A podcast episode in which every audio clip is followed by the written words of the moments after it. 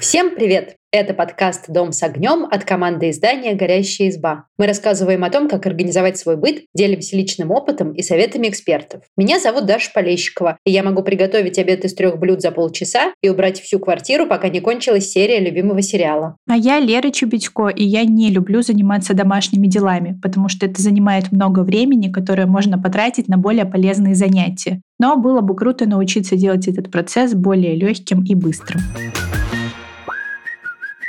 На улице сейчас такая погода, что я все время нахожусь в каком-то, знаешь, наполовину болезненном состоянии. То у меня там горло болит, то мне глотать больно, то насморк появляется. Поэтому думаю, что мы выбрали актуальную тему для сегодняшнего выпуска, потому что сегодня мы хотим поговорить о том, что делать, если дома кто-то болеет простудой. Первое, что мне хотелось бы сказать, самое главное подчеркнуть, отметить с тремя восклицательными знаками. Мы с Лерой не врачи. Поэтому мы не можем и не будем давать советы по лечению. Все конкретные советы по лекарствам, что пить, что не пить, чем полоскать и брызгать, может дать только врач, чаще всего после очного осмотра и определения конкретной болезни, постановки диагноза. Поэтому в этом выпуске мы не будем говорить о лечении, а будем обсуждать именно организацию домашнего пространства и в этом ориентироваться на такие общие рекомендации доказательных медиков, а, например, на специалистов специалистов клиники Майо. Но начать мне хотелось бы с рассказа про мое детство. У нас были в семье ну, какие-то традиции, ты знаешь, я их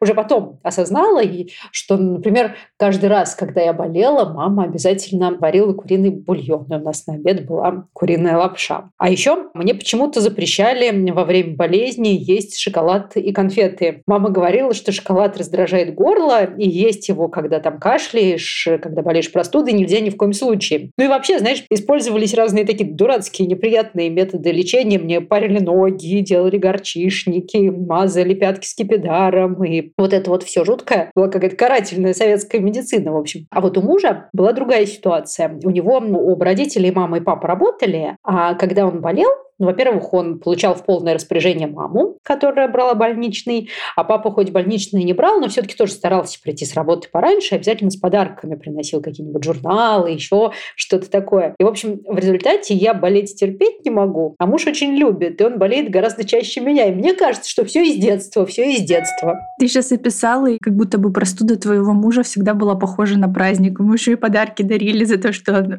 заболел. Я в детстве, на самом деле, не очень любила болеть болеть. И вот как раз на этой неделе, как ни странно, еще до того, как мы с тобой утвердили тему подкаста, я созванивалась с мамой, и мы как раз-таки вспоминали, как нам с братом ставили горчишники. И у меня прям такая яркая картина, что мы лежим с ним вдвоем перед сном. Мы тогда жили в однокомнатной квартире. Я на кровати, он на раскладушке, у нас эти горчишники на груди. Я пыталась узнать у мамы, а для чего нам эти горчишники в итоге ставили. Но она как мне объяснила, что с маленькими детьми, которые кашляют, очень сложно спать в одной комнате и это снимала по ее словам. Не знаю, как это по-научному. Нас еще чем лечили? Нам насыпали горчицу еще и в носки. И мы так ходили по дому, чтобы они прогревались. Нам давали витаминную бомбу из меда, лимона и имбиря. И я просто обожала. Не знаю почему. Я терпеть не могу молоко пить просто так. Я его использую только при готовке. Но в детстве мое любимое — это перед сном, когда я болею, попросить маму сделать горячее молоко с медом и э, сливочным маслом. И еще я вспомнила звездочку, знаменитую вот эту мазь звездочку, такую ядреную, мятную. И несколько лет назад я даже нашла ее у своих бабушки с дедушкой где-то на комоде там валялась, и очень ядрено так пахло. Да, я тоже помню эту звездочку, у нее такой характерный запах. Помню запах звездочки и запах скипидара. У скипидара он более тонкий, чем у звездочки, надо сказать, если так вообще можно говорить о запахе скипидара. Вот, но мне им обязательно мазали ноги после того, как парили. А чтобы парить ноги, мама прям кипятила чайник и подливала кипяток в теплую воду, чтобы она была не теплая, а прям такой горячий-горячий, но насколько ноги терпит, и нужно было парить ноги, а потом обязательно надевать носки на ночь, при этом лучше шерстяные, но в шерстяных носках я почему-то не могла уснуть, поэтому выторговала право надевать тоненькие такие мягкие хлопковые носки. Кажется, что это был такой эффект плацебо. Я просто верила в то, что это помогает, и оно помогало. В общем, уже когда я была сильно старше, в старших классах в институте, если я чувствовала, что я разболеваюсь, я уже надевала сама, меня никто не вынуждал, шерстяные носки, и в них спала. И на утро просыпалась здоровой. Я не знаю, как это работало, но почему-то работало. Самовнушение. Ну да. А вообще, если дома больной, вернемся к главной теме нашего выпуска, если дома больной простудой человек, то у близких есть две задачи. Первое – это создать ну, такие более-менее приятные условия для него и не разболеться остальным. А чтобы не разболеться остальным, нужно остановить распространение вируса, и поэтому все базовые меры профилактики направлены именно на это. Самое простое – это ну, максимально изолироваться от заболевшего члена семьи, то есть если есть возможность выделить отдельную комнату, то сделайте это. Если заболевшему человеку нужен уход, то лучше, чтобы за ним ухаживал один кто-то из близких, но не все. А если нет возможности возможности совсем изолироваться, то нужно держать дистанцию. Мне тут нравится, знаешь, это ковидное правило, э, когда было огромное количество всяких плакатов про вот эту социальную дистанцию, и мне запомнился плакат, э, где рассказывалось, что между людьми должно помещаться три таксы. Я с тех пор вот всегда визуализирую три таксы. Ну, правда, не дома, дома с домашними это довольно сложно. Ходить всегда на расстоянии трех такс, но там в очереди в магазине я представляю себе трех такс, мысленно их выстраиваю между нами и стараюсь держать социальную дистанцию. Вообще, кстати, сразу хочу хочу оговориться, что вот эти советы по поводу изоляции, ну, в некоторых ситуациях, наверное, хорошо работают. Ну, я так представляю, что если бы я жила, ну, например, с подругой, и кто-то из нас разболелся, а другой нужно было куда-то на важное мероприятие, ну, в общем, ни, ни к чему сейчас болеть, то, кажется, это хорошая идея изолироваться, если две комнаты так по минимуму общаться, не есть вместе на кухне. Но вот в семье с двумя детьми, которые не очень взрослые, у которых маленькая разница в возрасте, это, честно говоря, не очень работает. То есть я знаю, что можно изолироваться, но мы обычно этого не делаем. А вот то, что обязательно обязательно делаем, это, грубо говоря, не пьем из одной чашки. То есть у больного человека свои приборы, своя чашка, своя тарелка, хорошо их мыть отдельно, свое полотенце, постельное белье после того, как выздоравливает кто-то там в семье, я обязательно меняю, перестирываю все полотенца, а на время болезни слежу. Ну, например, в ванной у нас обычно одно полотенце для рук, но если кто-то болеет, он получает свое личное полотенце для рук, а все остальные вытираются другим, просто вот чтобы не столкнуться лишний раз с этими вирусами, бактериями остальными микробами. Да, я, кстати, об этом думала, что делать, если, например, у тебя два ребенка, и они живут в одной комнате, и у вас, например, нет возможности изолировать одного от другого, и кажется, что тут получается вариант, что оба будут болеть. Ты знаешь, вот по моему опыту, до какого-то возраста дети действительно болели вдвоем, то есть если заболевал один, то за ним следом подхватывал эту простуду и второй. Но вот сейчас старшей дочке у меня 12 лет, сыну 9, и они не всегда друг от друга заражаются, я не знаю, с чем это связано, но они перестали болеть хором, они болеют по очереди, и совершенно не обязательно, что они друг от друга подхватят эту простуду. А я думаю, что здесь срабатывает то, что они, например, научились кашлять в сгиб локтя, а не просто в пространство комнаты. Они стали более внимательны и действительно не вытираются одним полотенцем, а запоминают, что какое, и следят за этим. То есть если когда им было там 3 года и 6 лет, они играли вместе, и неважно, кто там болеет, кто не болеет, в одни игрушки, ну, тут уж как повезет идет.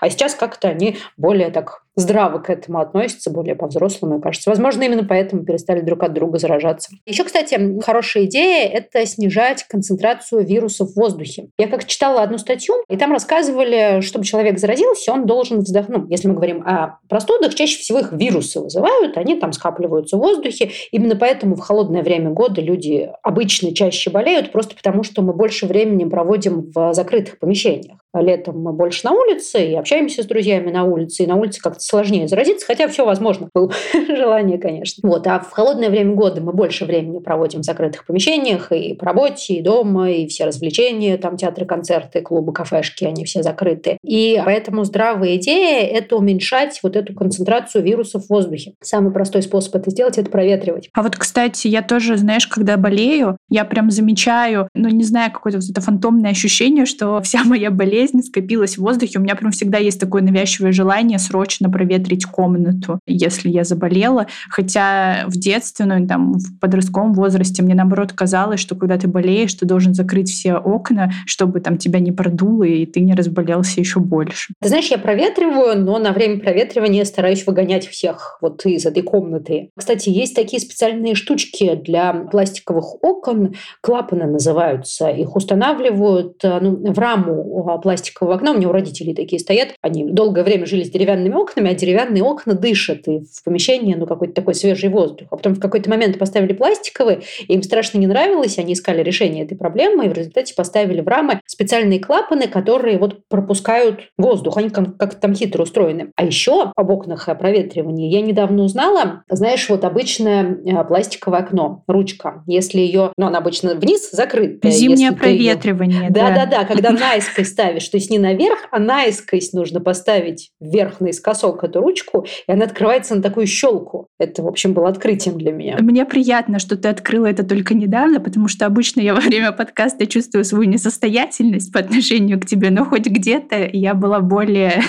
осведомлена. Да и даже не дала мне рассказать вот это вот, я уже готовилась рассказывать о геометрических углах поворота ручки, вот, а оказывается, все знают про зимнее проветривание. В общем, зимнее проветривание – хорошая идея, дорогие слушатели. Еще это такая общая рекомендация, в общем-то, для всех, даже для тех, кто не болеет, а для больных простудой и подавно, в комнате должен быть влажный воздух, потому что влажный воздух не дает засыхать слизи в горле, в носу, и человек лучше себя чувствует. И это нужно, на самом деле, не только болеющим, это всем нужно нужно. А, хорошая идея купить специальный увлажнитель и периодически его включать, особенно в сезон отопления. Я прям чувствую, что с увлажнителем приятнее. Но если увлажнителя нет и возможности купить его нет, есть народные методы. Во-первых, можно почаще делать влажную уборку, если есть кто-то здоровый и готовый сделать влажную уборку. А во-вторых, можно элементарно намочить э, чистую простынку или полотенце и повесить на батарею в сезон отопления. Оно будет испаряться и увлажнять комнату. А еще в увлажнитель можно добавить же всякие специальные наполнители с запахом, там, мятой или эвкалиптом. Да. Э, я просто помню, что в детстве, когда у меня, например, был насморк и заложен нос, я уже кучу раз рассказывала, что у моих бабушки с дедушкой была баня, и вот меня туда отправляли, и в воду которую брызгаешь на камни, тоже добавляли какой-нибудь эвкалипт, и очень хорошо пробивало нос. Кстати, этот совет подтверждают э, исследования. Я, когда писала статью про ароматерапию, я искала исследования о эффективности аромамасел. И одно из немногих подтвержденных прямо научными исследованиями свойств – это вот свойство эвкалиптового масла пробивать нос, если таким простым языком оно действительно работает и облегчает дыхание. По поводу увлажнения и защиты тех, кто еще не заболел от болезни, еще хорошая идея промывать периодически нос морской водой. Это тоже смывает попавшие туда микробы. Это, в общем-то, и больным хорошо делать. Приятно промыть нос, вымыть из него все лишнее, но и здоровым это защищает. Я, например, вот в сезон простуд, когда все болеют, когда возвращаюсь откуда-то из людных мест, например, из театра, обязательно промываю себе нос морской водой и верю в то, что это снижает вероятность того, что я заражусь от того, кто там кашлял на соседнем ряду. Да, это точно научно доказано? Да-да-да. Ну, в смысле, смотри, нету доказательства, что это на 100% убережет тебя от болезни, потому что ну, у всех разная иммунная система, ты можешь встретиться с разными вирусами, там много это от чего зависит. Но промывать нос морской водой и полоскать горло соленой водой – это, да, рекомендации специалистов клиники Майя, они действительно работают, и это не вредно, не опасно, и можно делать даже без советов. Ну, в смысле, врачи это обычно советуют. То есть можно не ждать предписания врача, прежде чем начинать промывать нос морской водой и полоскать горло, если вдруг какой-то дискомфорт комфорт соленой водой. И еще здоровым советуют чаще бывать на свежем воздухе. Хотя вот в Саратове, где я живу, сейчас такая отвратительная погода, что хороший хозяин собаку на улицу не выгонит, честно вам скажу. Но, тем не менее, если у вас погода получше, чем у нас, и есть желание силы гулять на свежем воздухе, это всегда хорошо. Но лучше избегать с мест скопления людей, ну, во-первых, чтобы себя не подвергать дополнительному риску, во-вторых, чтобы случайно не заразить окружающих, если вдруг вы уже подцепили болезнь от своего больного больного. Завидую тем, кто живет недалеко от леса, потому что вот мои родители как раз живут рядом с лесом, они просто ходят гулять в лес каждый вечер, а там народу почти нету. Я, к сожалению, не могу избегать людных мест, потому что я живу в районе, где куча детей и родителей, и собачка всех на свете. Но гулять в любом случае полезно, и, кстати, не только для вашего физического здоровья, но и ментального. И у нас есть материал на эту тему, мы его тоже оставим в описании. Ну, а теперь главный вопрос, что делать с больными? Тут еще раз подчеркну, что никаких конкретных советов по лечению, по лекарствам мы давать не можем и не будем. И еще кажется, что во всех семьях есть свои какие-то традиции, что принято. Ну, например, я уже рассказывала, у нас было принято варить куриный суп больному. Судя по тому, что во многих фильмах и сериалах больным людям приносят вот uh-huh. этот бульон в стаканчике, наверное, это какая-то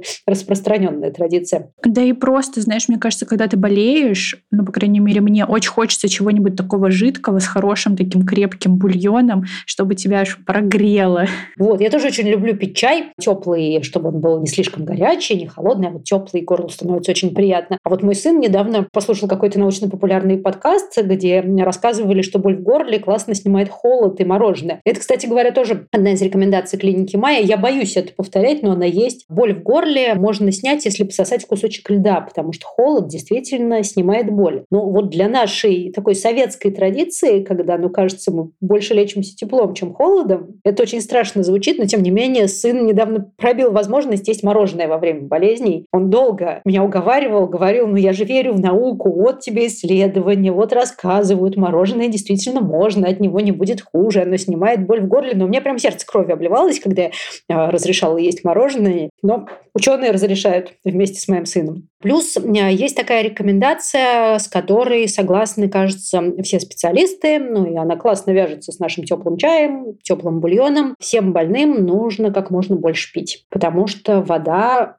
ну, жидкость любая, не обязательно вода, она, ну, грубо говоря, в таком на простом детском языке, ну, вымывает заразу из организма. У меня была история, когда у меня дочка, она была тогда маленькая, ей было 5 лет, очень сильно заболела, то есть это начиналось все как простая простуда, а потом а, закончилась пневмонией. Это еще раз показывает, как важно лечиться под наблюдением врача, потому что даже простая банальная какая-то болезнь может привести к каким-то осложнениям, которые уже самостоятельно не вылечишь, нужна помощь врачей. В общем, так сложилось, что ее даже положили в больницу и лечили пневмонию в больнице, и ей кололи антибиотики, делали какие-то ингаляции, в общем, что только не делали в больнице, но а, лечащий врач мне подробно объяснял, объясняла, что если мы будем просто колоть антибиотики и делать вот эти все лекарства, этого мало, чтобы выздороветь. Самое важное, что нужно делать, это много-много пить, потому что вот без питья все это волшебное лечение, к сожалению, не работает. Поэтому, если вы ухаживаете за простуженным человеком, нужно помочь ему много-много пить. Пить можно что угодно. Не обязательно воду, все, что хочется. Компоты, морсы, чай, отвары, что угодно. Обычно приятно пить но все-таки теплое, как-то нам это привычнее, поэтому мне нравится наливать такие напитки в термос. Ну, делать их приятными по температуре, такими, какими нравится вашему больному приятно пить. И термос всегда по другой. Есть такие кружки-термосы или uh-huh. термокружки, которые удобно поставить. Мне не нравится, во-первых, потому что они сохраняют температуру, а во-вторых, обычно они закрываются, и если там случайно смахнуть это рукой на пол, ничего не прольется, не обольешь кровать. Покой и постельный режим, который часто рекомендуют больным, по мнению врачей, нужно соблюдать по желанию. Ну, до тех пор, пока тебе Хочется лежать в кровати, лежи. Это, знаешь, такая проблема, наверное, не взрослых, а детей, потому что у детей, как только спадает температура, им становится легче, они готовы скакать и прыгать. И вот тут вот их близкие расходятся во мнении. Кто-то считает, что нужно загнать обратно в постель, потому что ну, ребенок же болеет, а кто-то считает, ну, если есть силы прыгать, пусть себе прыгает. В общем, надо ориентироваться все-таки на свое самочувствие. Силком удерживать в постели не надо. Ну, честно говоря, мне не хочется скакать и прыгать. Да, мне тоже.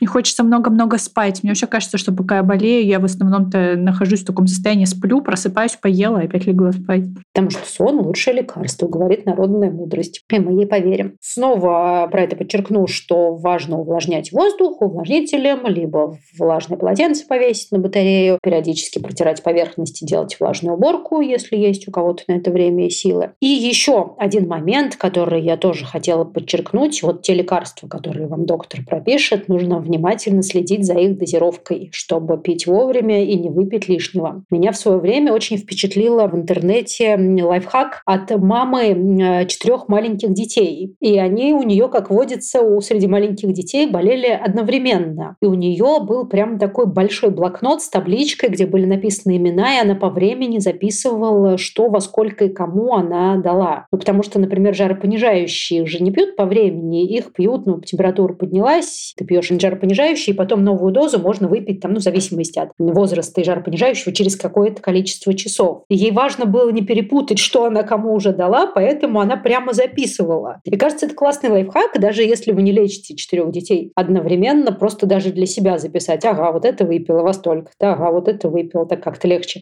следить за лечением, особенно если температура, и как-то с целыми днями спишь и плохо соображаешь в это время. Я обычно, когда мне нужно принимать какие-то лекарства, там, например, по расписанию с дозировкой, я страдаю забывчивостью немножко, и я постоянно ставлю себе просто кучу будильников на телефоне, и мне потом там просыпаюсь, в 6 вечера, потому что мне нужно выпить там какое-то лекарство, и иду пить лекарство. Короче, напоминалки — это хороший момент. Ну и снова подчеркну, следовать рекомендациям врача и пропивать курс лекарств полностью, потому что часто такое бывает, что становится легче, и люди бросают пить лекарства. И вот так лучше не делать, нужно следовать советам, которые вам дал врач. Обычно он дает их не просто так. Но еще то, что мне хотелось бы рассказать по поводу таких семейных традиций. Например, у нас почему-то в семье так сложилось, что когда дети болеют, ну, когда температура, они плохо себя чувствуют, они очень любят, когда я читаю им вслух, и во время болезни мы читаем определенные книги. У нас есть э, серия книг э, шведского писателя Свена Нуртквиста про старика Петсона и котенка Финдуса. И они такие теплые, ламповые, очень уютные. И они, в принципе, в любое время теплые, ламповые, очень уютные, но почему-то мои дети любят их читать именно когда болеют. И книги довольно детские, и все уж из них 10 раз выросли. Но вот недавно мой сын опять болел с температурой. Ну,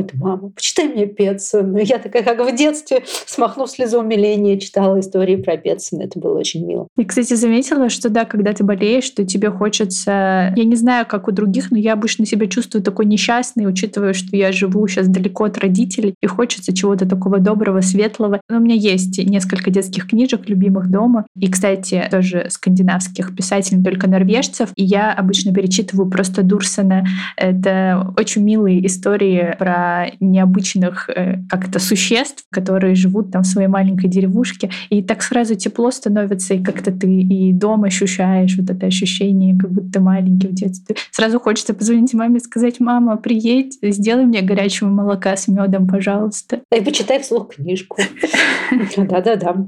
А еще у моей дочки есть такой плед в виде русалочего хвоста. И обычно она им не очень пользуется, но когда заболевает, тоже достает этот плед из шкафа, закутывается в русалочий хвост и сидит в нем болеет. Это тоже, кажется, уже превращается в такую традицию. Знаешь, как будто бы звучит, что болеть может быть даже и приятно. Да, если не сильно, кажется, это действительно может быть приятно. Главное, не допустить всяких разных осложнений, вовремя обратиться к врачу, правильно лечиться. Ну и, конечно, приятно, когда тебе заботятся, что уж говорить. Ну, я рада, что мы обсудили в такой сезон э, холодный и мрачный эту тему. Мне сначала она казалась довольно, ну, такой, не знаю, грустной и унылой, но когда мы поговорили, я поняла, что болеть может может быть очень уютно. Всем того и желаю, если вдруг вам придется в этот сезон простуд немного поболеть, болейте с удовольствием и без всяких дополнительных осложнений. Я, знаешь, под конец выпуска вспомнила наш выпуск про Хюге и Лагом, Лагом, как правильно произносить, я не помню, но вот как будто бы это тоже что-то из этой серии.